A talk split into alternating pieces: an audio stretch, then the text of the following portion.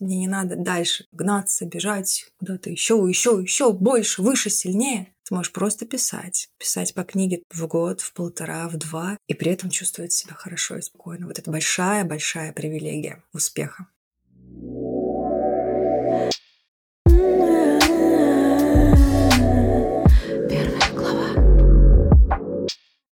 Всем привет! Это Елена Помазан и подкаст «Первая глава». Подкаст о надеждах, разочарованиях и мечтах современных авторов на пути к первому произведению.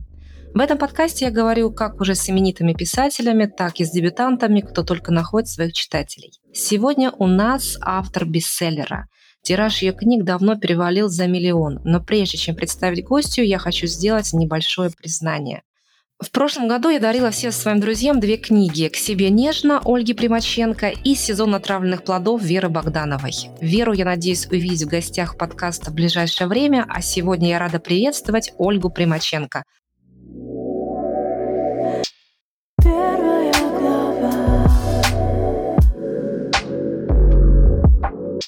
Ольга, здравствуй. Рада тебя видеть, рада тебя слышать в подкасте «Первая глава». Здравствуй, Елена. Помнишь ли ты, какие ты испытала чувства, когда в первый раз взяла свою книжку в руки? Это было такое, знаешь, удовольствие поддержать малыша на руках. И когда уже позади тяжелые бессонные ночи и муки родов, и вот все эти какие-то такие тяжелые моменты, и вдруг ты видишь, боже мой, неужели получилось? И мне не снится. И вот она, бумага, и такая обложка у нее на ощупь мягенькая, бархатная. Это было очень кайфово. Это было вот это то самое чувство, когда ты получаешь осязаемый результат своей работы. Ольга, а из чего выросла книга «К себе нежно»? Из какой твоей личной потребности? Почему ты стала, другими словами, ее писать? Если говорить формально, то она выросла из бесплатного марафона в Фейсбуке, который я провела. Потом ко мне пришла продюсер Бомбора Юлия Бушинова и сказала, Ольга, слушайте, а давайте напишем на эту тему книгу. Я сказала, а давайте. И все завертелось. А если говорить и копать туда вот поглубже, то она родилась из потребности писать, наблюдать жизнь и выражать себя через слова. То есть я всегда познавала эту жизнь через слова. Я ее исследую, изучаю и люблю эту жизнь через слова. Поэтому корпус текстов был огромен. И мне кажется, это было просто дело времени, когда постучится традиционное издательство. Потому что в самоиздате я уже издавалась на тот момент. Но мне это не очень нравилось сам издат, потом продюсер, бомборы, и вот все случается. Разрешить одну цитату из твоего интервью, где ты говоришь о том, что писательство — это как побег в лес, где ты чувствуешь себя дикой женщиной. От чего можно убежать в текст? В текст как в лес. От чего? А ты знаешь, Лен, не обязательно ведь от чего-то бежать. Можно же бежать куда-то, к чему-то. Вот я бежала к чему-то. Я бежала к вот этому ощущению творчества, того, что вот я создаю, и это было очень кайфово. То есть, когда у тебя вокруг очень много хлопот, заботы, все тебя что-то хотят, вот здесь сопли, слезы, плач детские, детские какашки, а в тексте у тебя все очень мягко и плавно и красиво. И вот я бежала в это чувство. Текст как успокоение, как опять-таки что-то созидательное. Вот у тебя есть фраза, вот у тебя уже есть абзац, из абзаца у тебя уже есть фрагмент текста, а потом через какое-то время, спустя полгода, год, у тебя есть книга. Это очень что-то осязаемое и здоровское. В будничной жизни, вот особенно когда ты мама, и ты сейчас уже дважды мама, и ты поймешь с маленьким ребенком, да. когда ты вот что-то делаешь, ты навела порядок, тук-тук-тук-тук, все, через полчаса от порядка ни следа. Это вот такая вечная энтропия какая-то мамская и домашняя. А текст, структура у тебя появляется вот как ты по кирпичикам его воссоздаешь, и в конце что-то есть. И вот это уже не разрушается. То есть он не пропадет к концу дня, он у тебя останется. И это очень-очень хорошее чувство, которое дает чувство опоры того, что вот я делаю, и оно остается, и оно востребовано. Это очень-очень классное ощущение. В рецензиях к себе нежно часто отмечают, что твоя суперсила — это ты обнимаешь словами. Ольга, а как ты поняла про себя, что у тебя получается писать и получается трогать других людей своими словами, своими текстами? Через обратную связь. Исключительно. Мне кажется, любой автор это понимает только, когда ему читатель возвращает, что его тексты делают с ним, с читателем. Очень часто это стало звучать, что ваш текст, они как одеяло, они как плед, да, и саму книжку к себе нежно часто сравнивают с каким-то таким одеялком, или с разговором с доброй подругой, или как будто с тобой рядом посидели, обняли, подержали за руку. Ну ладно, один раз это может быть случайность, дважды даже это может быть случайность, но когда это десятки, сотни отзывов, ты просто понимаешь, что это какая-то закономерность, и ты, в принципе, можешь это себе спокойно присвоить и использовать это как твое УТП, да, уникальное торговое предложение, что да, я обнимаю текстами. Ну здорово же, здорово. Очень хочется тебя спросить, если в твоей жизни книги, которые тебя обнимают текстом, может быть, ты могла бы вспомнить этих авторов, эти книжки? Из последних новинок, вот что я очень люблю, и я действительно рекомендую эту книгу, это Юлия Булгакова «Разреши себе чувствовать». Тоже очень мягкий, очень такой вдохновляющий текст. И вот ты прям такая вот сочность в нем есть. Я его обожаю, я обожаю эту книгу, и вот она меня обнимает. Мне в ней тоже очень хорошо. Ты сказал о том, что текст был с тобой всегда, и ты мыслишь через текст, чувствуешь через текст. У тебя был и есть блог «Жизнь в гнезде». А как ты фильтруешь темы, на которые ты можешь писать в блоге, а на какие нет, если мы говорим о каком-то прошлом времени, как это было? Да, сейчас я уже блог не веду. Ну как, не веду. Я же в Инстаграме пишу, поэтому, в принципе, тоже, наверное, можно назвать блогом. Есть темы, на которые я не высказываюсь, не хочу высказываться. Это тема секса и тема воспитания детей две очень такие тоненькие, очень уязвимые. И я принципиально не хочу о них говорить и выражать свое мнение, что я там думаю, потому что, во-первых, тема секса это всегда подразумевает второго человека, а для меня очень важно сохранять его приватность, не вываливать на весь мир. Я не очень понимаю вот это вот обнажение до кости, когда на большую аудиторию выносятся все подробности в жизни семьи, склоки, дрязги, ссоры и радости, боли, удовольствия, чуть ли в каких позах, когда и как часто. Я, наверное, такой олдскул в этом плане. Все таки тут я предпочту оставаться в тени,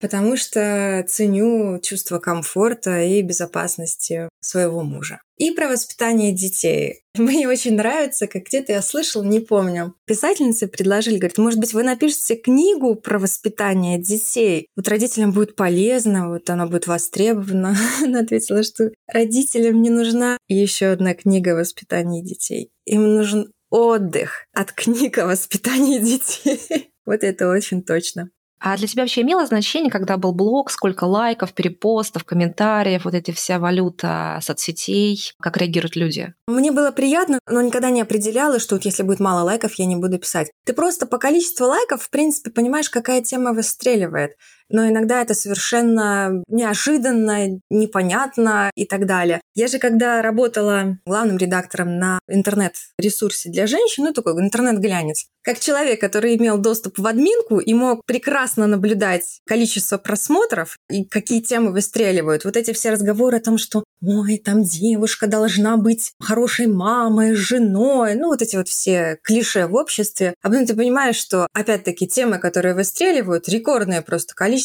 это секс. Ну то есть просто вот как бы интересно всем, но не все об этом говорят. Поэтому нет, это для меня уже давно не определяет успешность или неуспешность меня как автора. Лайки. У тебя уже миллионный тираж книг и экранизации скоро будет, и переводы. Я думаю о тех авторах, которые в робком таком состоянии начинать или начинать вести блог, и э, там много стыда, там много мыслей, что обо мне подумают другие, а кому это надо. Что бы мы могли им не то чтобы посоветовать, но прокомментировать, может быть? Дело в том, что если ты хочешь быть автором, тебе в любом случае придется столкнуться с обратной связью и принять эту обратную связь. Естественно, что если у тебя крайне маленькая аудитория, не знаю, там 10 человек, и тебе три человека сказал, что ерунда какая-то, то спокойно, выборка слишком малая. Еще раз, пробуй, у тебя всегда есть право писать, независимо от того, как тебя встречают. Надо понимать, что помимо талантливых но скромных авторов, которые ранимых авторов, чувствительных авторов, есть до хрена авторов, графоманов, которым кажется, что они шикарно пишут,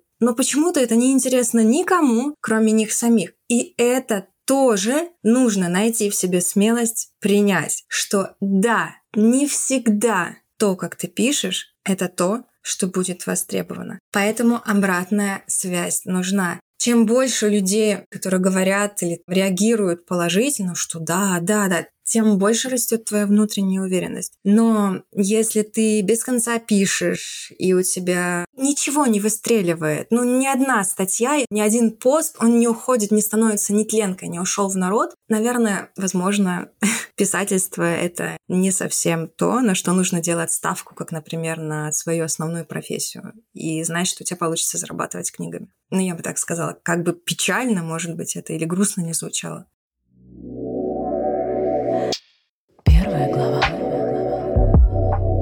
А можешь дать картинку, что было в твоей жизни, когда ты получила это предложение от Бомборы, от Юлии, продюсера? Что с тобой происходило? Ты работала, строила дом. Как Ольга жила, когда этот подарок к ней вот Я прекрасно помню тот день. Это вот, знаете, важно проверять всякие скрытые сообщения в Фейсбуке, которые обычно туда что-то приходят. Система тебе благополучно это скрывает, и ты можешь там месяцами годами вообще не видеть, что тебе кто-то написал. Вот это была та же история. То есть я просто случайно проверила папку и увидела, что там было сообщение от Юли, в которой не была в моих друзьях. А я варила борщ тот момент, я варила суп, прочитала, и мне хотелось прыгать до потолка. Это если говорить про контекст момента. Контекст общий получается, значит так, это был где-то 2019 год, ближе к 7 ноябрь, значит, моему ребенку уже было чуть больше двух лет, где-то 2 и 3 это уже начинается такой излет декрета. Ты понимаешь, что надо будет выходить, возвращаться на работу. Я не хотела возвращаться в найм. Честно, вот у меня было внутри такое какое-то, я не хочу, но я не хочу возвращаться опять в офис, на работу, вот это вот все. Поэтому, когда это предложение появилось, я подумала, вот, надо его использовать, как бы оно там ни было. Прыгаем, прыгаем, в дороге разберемся. И я бесконечно благодарна себе, что тогда не спасовала. Безумие, слабоумие и отвага мои вынесли меня. И я ухватила за это предложение. Я была уставшая, но как раз-таки, как, в общем-то, что для меня писательство, вот эта вот возможность переключиться, выйти из мамской рутины, очень предсказуемой и уже достаточно доставшей, туда, в какое-то такое вот поле профессиональное, когда твои шестеренки снова вертятся, и ты прям слышишь, как начинает дымиться голова, и какой в этом кайф. Вот это вот был такой контекст того, как я начинала. Скажи, пожалуйста, вот написание книги — это ведь как путешествие. Что ты узнала о себе, как об авторе, когда ты писала эту книгу? Хороший вопрос. Я узнала, что мне достаточно тяжело было воспринимать критику редактора в начале. То есть у меня же есть профессиональный опыт редактора. Я сама редактировала и книжки, и статьи, и так далее, СМИ. Я считала, что, ну что ж, я же редактор, значит, я умею писать. И я помню, когда я написала первую главу, отправила Юле, и когда эта глава вернулась ко мне красной, Упс. Я, я пережила такой очень отрезвляющий шок. И мы договорились, что так, я так работать не смогу, просто вот, ну, это будет постоянно фрустрация такая очень сильная, мне это будет тяжело, поэтому давай, мы договорились, Юль, так, я пишу всю книгу, я полностью готовлю рукопись, и потом, когда она уже будет готова, мы будем по ней идти и работать. На данный момент вот это меня прям очень сильно сбило с дороги, то есть вот это вот то самое чувство, что, блин, может быть, я себя переоценила, может быть, я сейчас пытаюсь прыгнуть выше головы, могу ли я, хочу ли я, могу ли я? Это ведь тоже про поиск своего удобного формата. Да, да. Не нужно бояться сказать, что, слушайте, ребят, погодите, мне вот сейчас не очень комфортно. И ты имеешь право как автор в этом признаться, признать и попросить немножко что-то поменять. Все мы люди, абсолютно нормально поискать свой формат. Не соглашаться на тот, который навязывается тебе, либо он просто типа традиционный формат. Ну, не бывает традиционного. По-разному можно пробовать это писательство. Здесь вообще правил нет как таковых. Вот это я узнала о себе, что мне тяжело, когда меня критикуют. Когда меня правят, вернее. Да, тем более у тебя был опыт как редактора. Все верно. Одно дело, если ты там просто писатель, просто всегда писатель. Творческий человечек, так сказать. А тут ты редактор и второй редактор. Это, наверное, вот как врачи признаются, да, что как сложно лечить других врачей. Но это самые такие тяжелые какие-то пациенты в плане общения. Ну, вот что-то в этом роде было. Ай, как круто, что Юля тебя услышала. И она не стала продавливать, прилагать какие-то свои форматы. А, кстати, расскажи, насколько вообще важна эта связь автор-редактор, когда вы вместе работаете над книжкой, чтобы вам вместе было ну, классно? Она важна в том плане, что когда редактор чувствует твой стиль и не пытается его переделать под себя, когда не навязывает тебе какие-то каноны, опять-таки, традиции, правила, как нужно писать, не вычищает из твоего текста тебя, потому что у меня достаточно образный текст. В нем много лирики. Я допускаю ситуацию, что другой редактор мог бы так, Оля, пф, зачем это? Давай, вот это вот выкидываем, это тоже не раскрывает смысл, вот это вот тоже, давай и вот это. И потом просто вот так вот подсекал бы то, что, в общем-то, создает красоту текста, что формирует узнаваемый почерк авторский. Это была бы беда-беда. Поэтому если с редактором есть вот это вот взаимопонимание, что я не пытаюсь доказать тебе, что ты плохо пишешь. Мы с тобой в одной команде. Я тебе помогаю делать текст лучше, но ни в коем случае мои правки — это не нападки на тебя, как на автора. Вот когда приходит вот это понимание, работать становится легче, потому что я очень хорошо знаю и понимаю чувства авторские, когда тебя начинают править. Вот аж шерсть дыбом становится иногда. Серьезно, мы когда уже готовили вторую книгу с тобой дома, тоже там был какой-то огромный период правок, и все были уже такие уставшие, что я, что Юля, уже смотреть не хотелось на этот текст, и там прямо скрило. Каждому нужно было собрать волю в кулак, чтобы уже сдерживаться. И это тоже нормально. Такое тоже имеет место быть и ложится как часть опыта в твою копилочку жизненную. Ольга, а что насчет писательских блоков? Ты села писать большую книгу. Не приходил ли к тебе парень под названием «Самозванец» или парень другой под названием «Критик»?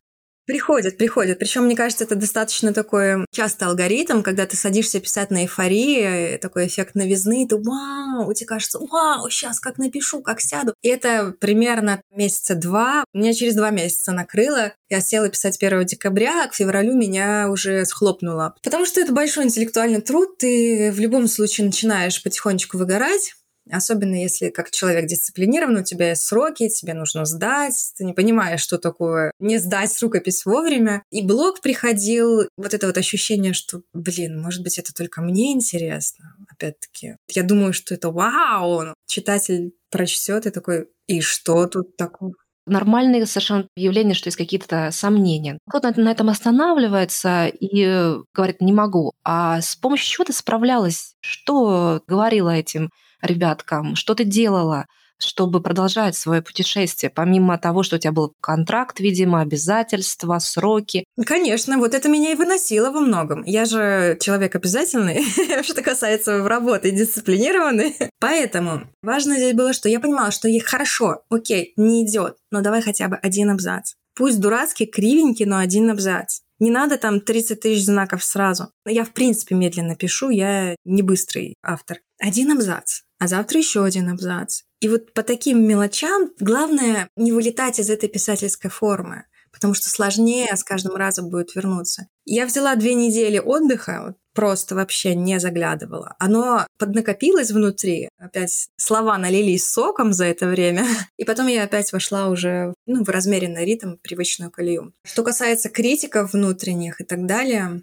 вот это вот последнее, о чем стоит волноваться, когда ты пишешь рукопись. Придет время, отзывов читателей, и там уже другие будут перед тобой задачи стоять, и по-другому ты с этим будешь справляться. Когда ты пишешь, надо писать. Когда ты садишь помидоры, сади помидоры, а не думая о том, прорастет ли эта семечка или нет. Сади, занимайся делом. В принципе, сам процесс делания, он снимает груз тревоги. Гораздо хуже себя чувствуют те авторы, которые такие, М, я так хочу написать книгу, а вдруг она никому не понравится. Но я так хочу, мне кажется, я бы могла написать или мог написать книгу, в такой сюжет, ну как-то не знаю, а вдруг... И вот люди живут в такой суете в голове годами. И вот это поджирает тебя гораздо больше, чем когда ты сел, открыл Word и начал по абзацу в день писать. Я когда начинаю работать над книгой, знаешь, что Лен себе говорю? Говорю, Оля, у тебя через год на полке будет новая книга. Это кажется сначала, ой, это так далеко. Год – это недалеко. Вот когда я представляю эту стоящую на полке книгу, я понимаю, что вот-вот я не просру этот год. У меня он закончится с каким-то осязаемым результатом. И лично меня это мотивирует очень сильно.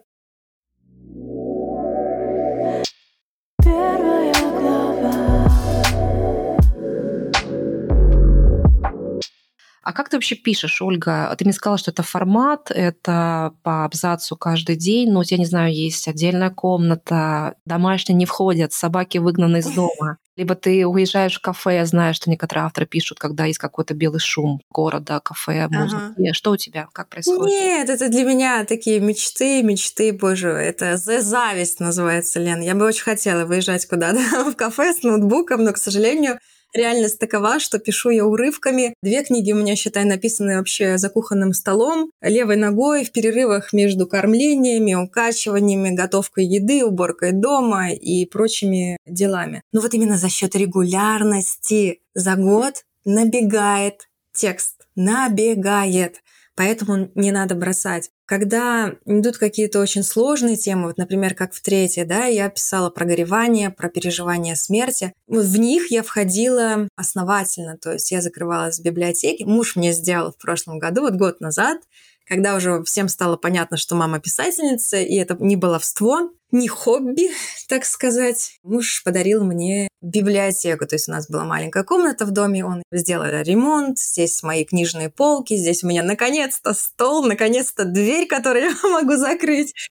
да, да, да. Ну, он сделал, он просто сам такой человек, очень мастеровитый. Помнишь, как у Ахматова, да, когда вы знали, из какого ссора растут стихи, не ведая стыда. Вот у меня очень часто вот из таких каких-то обрывочков и кусочков времени, лоскутков. Потом рождается полотно текста, которое ты потом начинаешь редактировать, приводить уже к чему-то такому емкому, краткому, лаконичному. Но первое полотно, оно создается вот в таком режиме. А разреши тебя немножко пораспрашивать как раз вот на тему, когда все поняли, что мама писательница что это не хобби, что это все серьезно. Как близкие отнеслись к тому, что мама не просто писательница, а мама популярнейшая писательница, мама, не побоюсь этого слова, звезда. Что-то поменялось в отношениях с друзьями, с родными, с детьми. Расскажи, пожалуйста. Это был интересный момент, потому что мы с мужем пережили несколько кризисов семейных, пока мама становилась известной писательницей. Потому что муж считал, что я занимаюсь какой-то ерундой, вместо того, чтобы заниматься домом. Вот это вот все мое клацание, ты там где-то постоянно то начитываешь материал, то пишешь, то начитываешь, и все это. Он говорит, что ты все время в телефоне? А я не могу, я кормлю ребенка, и, конечно, в телефоне, потому что мне нужно читать. Я же исследую еще, мне нужно понимать, что было написано по этой теме, как было подано. Это абсолютно естественная, нормальная работа любого автора в нонфике.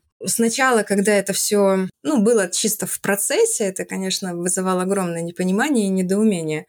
А потом, когда стали печататься тиражи, когда стали приходить деньги за это все и хорошие деньги, то знаешь, это все обернулось таким типа, вау, так это работает? Конечно, это работает. Ну, только вот где вы были, когда я это все создавала? Но это если шутить. В общем, с мужем у нас тоже был очень такой откровенный однажды, доверительный разговор, когда я праздновала уже выход второй книги. Он говорит, знаешь, я вот сейчас понимаю, что ты весь этот путь практически прошла в одиночку. Я прошу прощения за это, что я не поддерживала тебя в той мере, в которой мог бы поддержать, и я тобой очень горжусь. Вот это было приятно. А родители уже, мне кажется, смирились с этим, хотя для них сначала тоже было такое, что, чем, книги, где что? Папа мне предложил российское издательство написать книгу, первую еще про «К себе нежно». И папа такой сразу, а почему не американская?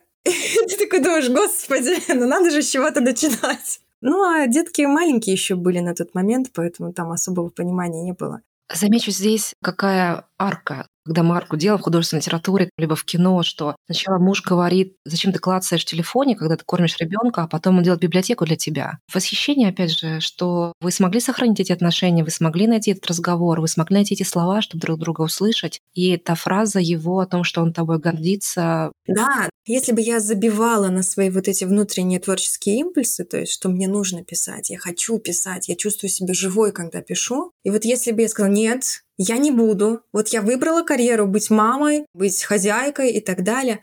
Оно же все равно внутри меня постоянно поджирало и прогрызало, и копилась бы пассивная агрессия в сторону мужа. Да, мы пережили свои кризисы, когда я работала над книгами не менее болезненные кризисы мы пережили бы и тогда, если бы я отказалась от своей творческой вот этой жилки. Потому что у меня бы все начало бесить. Меня бы начали бесить и дом, и дети, и муж. То есть я такая вот приношу в себя в жертву, а вы не цените. Оно бы там тоже начало прорываться, еще неизвестно, чем бы закончилось. Поэтому тут всегда надо понимать, что это никогда не игра с одним предсказуемым концом. Все могло и в том случае закончиться разводом, и в этом. Но вот вышло по-другому. Как ты решала с собой свои внутренние вопросы мама и писательница? Как их здесь подружить? Что касается старшего, у меня старший, в отличие от младшенькой, от Верочки, у меня старший такой не ласкуша. То есть ему как-то вот мама рядом, что мама есть, что мамы нет. Поэтому он довольно просто это все переживал. Ну, то есть, по крайней мере, я не вижу, что это нанесло ему какой-то вред или урон. Он абсолютно в таком, в комфортном каком-то своем темпе рос, и все у него было круто. А Вера, она более такая девочка, которой нужна мама, которой вот нужно понежиться, побыть рядышком, подержаться, полежать на груди и так далее. Да и с ней как-то легче. Лен, я не знаю, у меня тоже было это чувство вины, я прекрасно понимала, когда на тебя какие-то косые взгляды бросают, и ты, естественно, не можешь от этого закрыться. Да, ты где-то внутри тебя грызет этот червяк, что может быть. И в то же время я могу честно сказать, что я никогда не кайфовала от уходового материнства. Ну, никогда. Уходовое я имею в виду, когда они еще ну, их нужно кормить, подмывать, лепетать и так далее. То есть вы еще не можете поговорить, как-то рассказать, вот как сейчас уже сыну 6 лет, с ним интересно, с ним прикольно. Когда ты работаешь аниматором, тяжело. Ну вот я такая мама. Я никогда бы не могла себя реализовать в материнстве, вот как в карьере какой-то. Быть мамой. Ну, это вообще не моя история. Оля, я правильно слышу, что в этой теме, вот мамской теме, здесь важно признать, что я такая мама? Ну да, конечно. И другой быть не хочу, потому что моя сфера интересов это еще и писательство, и реализация творческая, и карьера. Конечно. Когда мы это признаем, как будто бы становится легче идти дальше. Правильно слышу? Конечно. То есть у всего есть цена. Но если положить на весы одну цену, допустим, отказа от творчества и чувство вины, ну, надо посмотреть, что перевесит. Я не хочу потом, спустя 15-20 лет, предъявить своим детям претензию о том, что вот я ради вас отказалась от творчества. Зачем им этот груз? Зачем им это чувство? Они вообще знать не знали, что у мамы какие-то были сомнения, или она считала, что вот она должна быть мамой. Это вот знаешь, как частая история, когда разводятся, дети остаются, потом женщина говорит, что я из-за вас дети, больше личную жизнь не вела, потому что вот все для вас, а на себя я забила. И потом эти бедные дети вырастают, становятся 30-летними взрослыми, которые тащат за собой бремя вины о том, что мама, видите ли, из-за них не строила свою личную жизнь. Вот это такая же история. Поэтому да, надо признаться, что я вот такая мама, другой у вас здесь мамы не будет, и в конце концов я и ради вас стараюсь, мои хорошие. Позволь перейти к другой теме, к теме успеха. Скажи, пожалуйста, какой он, этот писательский успех на вкус, когда у тебя тираж, деньги, новый контракт, интервью, и только ты успеваешь говорить нет или да? Уже нет, Лена. Я уже устала. Успех писательский для тебя — это про что? Если представлять образом, то это вот представь театр, где прошла с аншлагом премьера спектакля. И был вот этот вот гром аплодисментов, и потом зрители разошлись, и ты как автор спектакля сидишь где-то в бархатном кресле в глубине зала и чувствуешь вот это вот ощущение, вот когда в ушах смолкает гром аплодисментов, и ты чувствуешь такое приятное опустошение. Вот сейчас, после выхода уже третьей книжки, когда я уже могу действительно о себе сказать, что я автор. И это не хобби, не случайность. Я всегда ощущаю это так, как будто у меня в голове наступает очень такая приятная, пронзительная тишина. И слава богу, нет никакой потребности эту тишину чем-то забивать и заполнять. Я не рвусь на сцену, я не рвусь в эфиры, в подкасты, в телек. Мне очень нравится моя маленькая размеренная жизнь дома. Я живу в деревне. Мне очень нравится, что выйдя за порог, я слышу шум птиц, а не шум мегаполиса. И это то, чем я дорожу. Поэтому если говорить про такую вот метафору успеха, это как круто, что я могу себе позволять вот это вот все продолжать. Мне не надо дальше гнаться, бежать куда-то еще, еще, еще больше, выше, сильнее. Ты можешь просто писать. Писать по книге в год, в полтора, в два, и при этом чувствовать себя хорошо и спокойно. Вот это большая-большая привилегия успеха.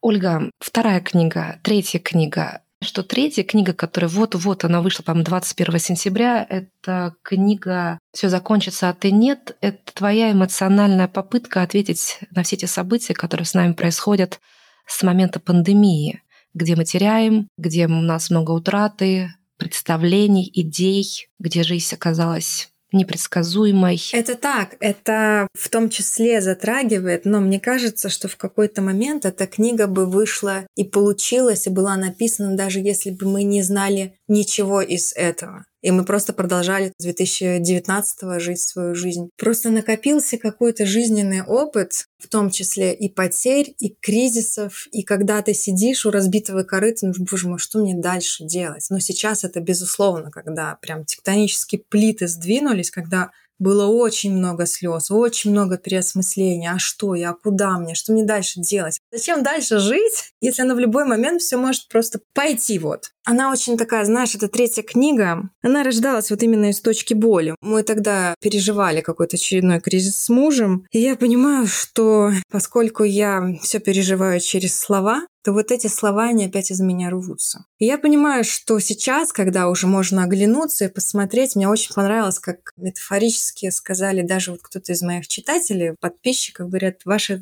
трилогия — это как три сестры. Первая сестра к себе нежно, самая младшенькая. Она еще юная, она еще полна энтузиазма, ей еще интересно жить, исследовать. Она очень любопытная такая. Но она же как раз-таки очень заходит молодым девушкам, 20 плюс даже или моложе. Вторая книга — это уже средняя сестра. Это когда уже появляется муж, партнер, отношения, дети и проблемы, которые появляются, когда у тебя появляются партнер, отношения и дети. И третья сестра — это уже сестра с сединой на висках, которая уже знает опыт потерь, которая хоронила, которая понимала, что вот этот вот лозунг «возможно все», у него есть продолжение, и ничего возможно тоже. И вот это требует большую внутреннюю мудрость принять это и не биться в истерике от этого. И учиться принимать прощание, расставание как часть жизни. Не худшую часть жизни, а как естественную часть жизни, естественную часть пути. Поэтому я бесконечно рада, что она родилась. Она невероятно уязвимая. Я даже ее не озвучивала, не делала аудиоверсию своим голосом, не записывала, потому что я понимала, что я просто буду плакать. И нам придется сделать очень-очень много дублей, и поэтому записывала профессиональная чтица. Оля, а каково это писать из точки боли, как ты сказала? Получается, что ты как будто бы каждый день, садясь за стол, открывая этот Word, сталкиваешься со своей болью. Каково это писать вот из такого состояния? И, я так понимаю, это не на два месяца история, а на полгода, на год. Что давало возможность этой точки боли писать? Выписывание из точки боли — это уже очень хорошая терапия. Я ее бесконечно всем рекомендую. Когда я развелась, хочется сказать, развелась первый раз, ну, боже упаси, первый, единственный и последний. Я тогда очень много писала в ЖЖ, если кто-то помнит, такой вот живой журнал, ну, условно, онлайн-дневник. Я выписывала все, что я чувствовала, чего меня колбасило, вот эту вот всю, всю, всю, всю, всю, все, что поднялось, все, что взболталось изнутри, я это выписывала. И это давало всегда невероятное облегчение. Это то же самое, как пойти в терапию и горевать, сидя там, выплакивать из себя это. Вот я это выписываю всегда. Когда я писала третью книгу, вот эта вот тема смерти была, горевания, мне было в ней очень сложно войти. Я понимала, что я не могу о ней не написать. Я очень долго изучала литературу по гореванию, читала не только профессиональную литературу, но и то, как эта тема раскрывается в жизни через потери. И меня на два месяца Лена просто унесло. Это было такое вот состояние очень близко к депрессии. То есть я поняла, что вот это вот цена, цена этого погружения, того, что ты сходил на то дно, в эту тьму и мрак, и потом оттуда вернулся, и еще тебе нужна твоя задача написать об этом так, чтобы после твоего текста, после твоей этой главы туда не пошел твой читатель его туда сводить за руку и его оттуда вернуть. Это самое важное. Потому что когда ты у психолога, тебя психолог вернет, он увидит, что там тебя начало трясти или какая-то истерика началась и так далее. Я как автор себе такой роскоши не могу позволить, и я чувствую ответственность за читателя. Здесь всегда, ну, очень такое тоненькое, и очень нужно быть бережно и аккуратно проводить. Но судя по тому фидбэку, который я сейчас уже спустя неделю получаю, а мы уже, Лена, продали половину тиража, не маленького. У нас вышел первый тираж 70 тысяч, 35 тысяч уже ушли. По тому фидбэку, который я получаю, я поняла, что мне удалось. И знаешь, что люди говорят? Я наконец-то заплакала. Мне писала девушка, что вот она месяцев восемь назад пережила потерю близкого человека. Говорит, я была как будто онемевшая. Я смотрела какие-то мелодрамы. Я чувствовала, что мне нужно заплакать и не могла. А вот с вашей книгой меня просто в какой-то момент прорвало и полилось. И я в этот момент сама чувствую мурашки, понимаю, что вот, вот ради этого всего я делаю то, что я делаю. И буду продолжать. Здесь хочется поставить паузу, но я не буду ее ставить, потому что хочу еще 10 минут твоего времени, твоего внимания, твоей жизни для наших читателей, нашей аудитории, наших слушателей. Но здесь хочется помолчать. То, что ты сейчас сказала, да, это как будто бы хочется в такую паузу внутри себя посмотреть. Тем не менее, Ольга, нас будут слушать начинающие авторы, продолжающие авторы, обожженные авторы, которые сталкивались с отказами, с критикой, с игнорированием. Давай попробуем в стиле к себе нежно дать какие-то, может быть, рекомендации или поделиться личным опытом, каким образом можно это преодолеть, когда ты на старте профессии, либо ты поранился профессию, у тебя явно есть талант, у тебя есть сюжет, у тебя есть время, но у тебя нет как будто бы этой удачи, встречи с твоим редактором, с твоим продюсером и с твоей аудиторией. Как автору сохранить в себе автора в таком случае? Что думаешь по этому поводу? Я думаю, что прежде всего нужно не забывать о том, что писать — это твое право это действительно то право, которое у тебя никто не может отобрать. Даже если ты графоман, ты все равно можешь писать. И если вдруг кто-то придет, никакой критик, ну, если ты, допустим, ты талантливый человек, если какой-нибудь критик придет и скажет, что это, даст нам разгромную рецензию, неважно, твое право писать продолжать писать он отобрать у тебя не может. Мураками как-то в своих мемуарах рассказывал о писателе как профессии. Я обожаю эту книгу, очень хорошая, всем рекомендую. Он писал, что за первую его книгу, за которую он получил престижную японскую литературную премию, которая стала его входным билетом в мир большого писательства, он столкнулся с огромной, разгромной какой-то рецензией очень именитого критика, который сказал, что если это писательство, если это литература, то у нас большие проблемы. И вот представьте, если бы Мураками сломался на этом моменте. Это был его первый роман, он был достаточно хрупок. Далее не родилась бы блестящая просто череда великолепных произведений. Очень хороший автор, я его обожаю. И поэтому, пожалуйста, если вы только начинаете, вот еще одна хорошая метафора, я люблю ее приводить, у меня есть сад, в буквальном смысле сад, сад у дома. Я читала о таком методе борьбы с сорняками, как истощение корней. У некоторых сорняков есть очень длинные корни, которые, к сожалению, никак не вырвать. Они постоянно там остаются. Соответственно, сорняк начинает расти дальше. Так вот, истощение корней – это когда ты постоянно срываешь наземную часть растения. Почки, листья, веточки, цветы, вот это вот все. И корню приходится, чтобы отрастить новый зеленый росток, использовать очень много питательных веществ, которые в нем содержатся. И таким образом постепенно происходит истощение корня. Он гибнет просто. Я ни в коем случае не говорю о том, что начинающий писатель сорняк, но что здесь важно помнить? Если вас регулярно обрывают вашу наземную часть, вот ваши эти листики, молодые побеги, какие-то отзывы критические, такие пренебрежительные замечания, брошенные вскользь. Не читайте, не слушайте, закрывайтесь. Просто потому что пока вы еще не окрепли, это будет очень сильно ранить. Казалось бы, да, Лен, чего мне уже бояться? Но я все равно до сих пор не читаю отзывы. Я не читаю на Wildberries, я не читаю Воль, я не знала про это. Нет, я не читаю отзывы, потому что зачем? Отзыв ничего уже не изменит в написанной книге, стоящей на полке но он может быть прекрасным таким возможностью для того, кто его написал, просто слить свой негатив, слить свою зависть, слить свою какую-то ненависть к тебе. Это история о том, когда книга еще не вышла, у нее же на всех площадках стоят в рейтингах по одной звезде из пяти. Ее еще никто не читал, никто понятия не имеет. Но есть люди, которым важно тебя схватить за ногу и тянуть к себе в болото, чтобы, не дай бог, ты куда-то там не забрался повыше их. Ну да, такие есть люди, ну окей, ну это их жизнь. Но еще и твоя есть жизнь, в которой ты хочешь писать. Поэтому, пожалуйста, молодые авторы, берегите себя от той обратной связи, которая вас ранит. Не надо мониторить комментарии, мониторить отзывы и так далее. Пишите дальше. И укрепляйтесь той обратной связью, которая идет к вам напрямую. То есть, когда вам пишут ваши читатели в директ, когда они рассказывают вам истории, когда они рассказывают свои впечатления.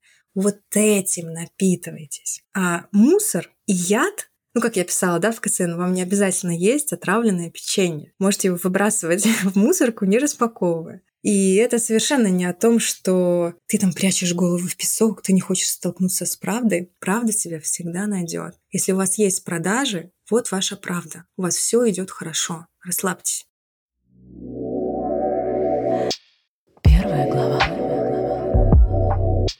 Ольга, спасибо. Это очень ценно. Хорошо, что мы про это говорим. Хотела, наверное, подходить к финалу, хотя не хочется к ним подходить, но тем не менее, что значит для тебя быть автором своей жизни? Автор своей жизни — это когда а, ты никому не можешь предъявить претензию о том, что что-то в твоей жизни не сложилось. И ты понимаешь, что все написанное где-то криво, где-то в спешке, где-то очень искусно, оно твое. И переворачивая страницы своей жизни, ты понимаешь, что тебе ничего не хочется вырвать, ничего не хочется замазать, закалякать. Вот все твое, вот как есть. И вот из этих стрёмных иногда сюжетов в жизни, неприятных, инициирующих таких событий, горестных событий, оно вдруг каким-то образом дает очень сильно пищу для того, чтобы писать, продолжать писать. Это и про мудрость, и про взросление, и про понимание того, что ты справишься, что бы ни произошло,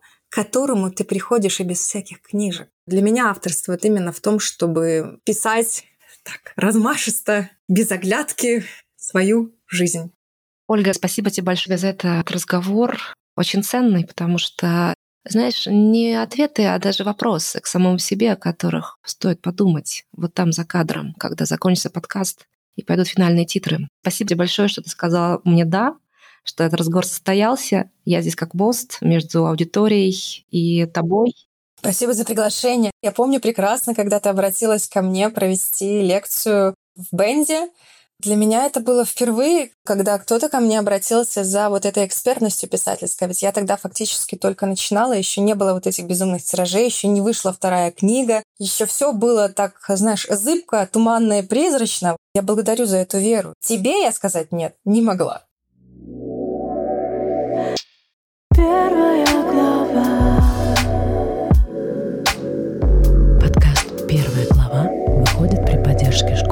писательского и сценарного мастерства –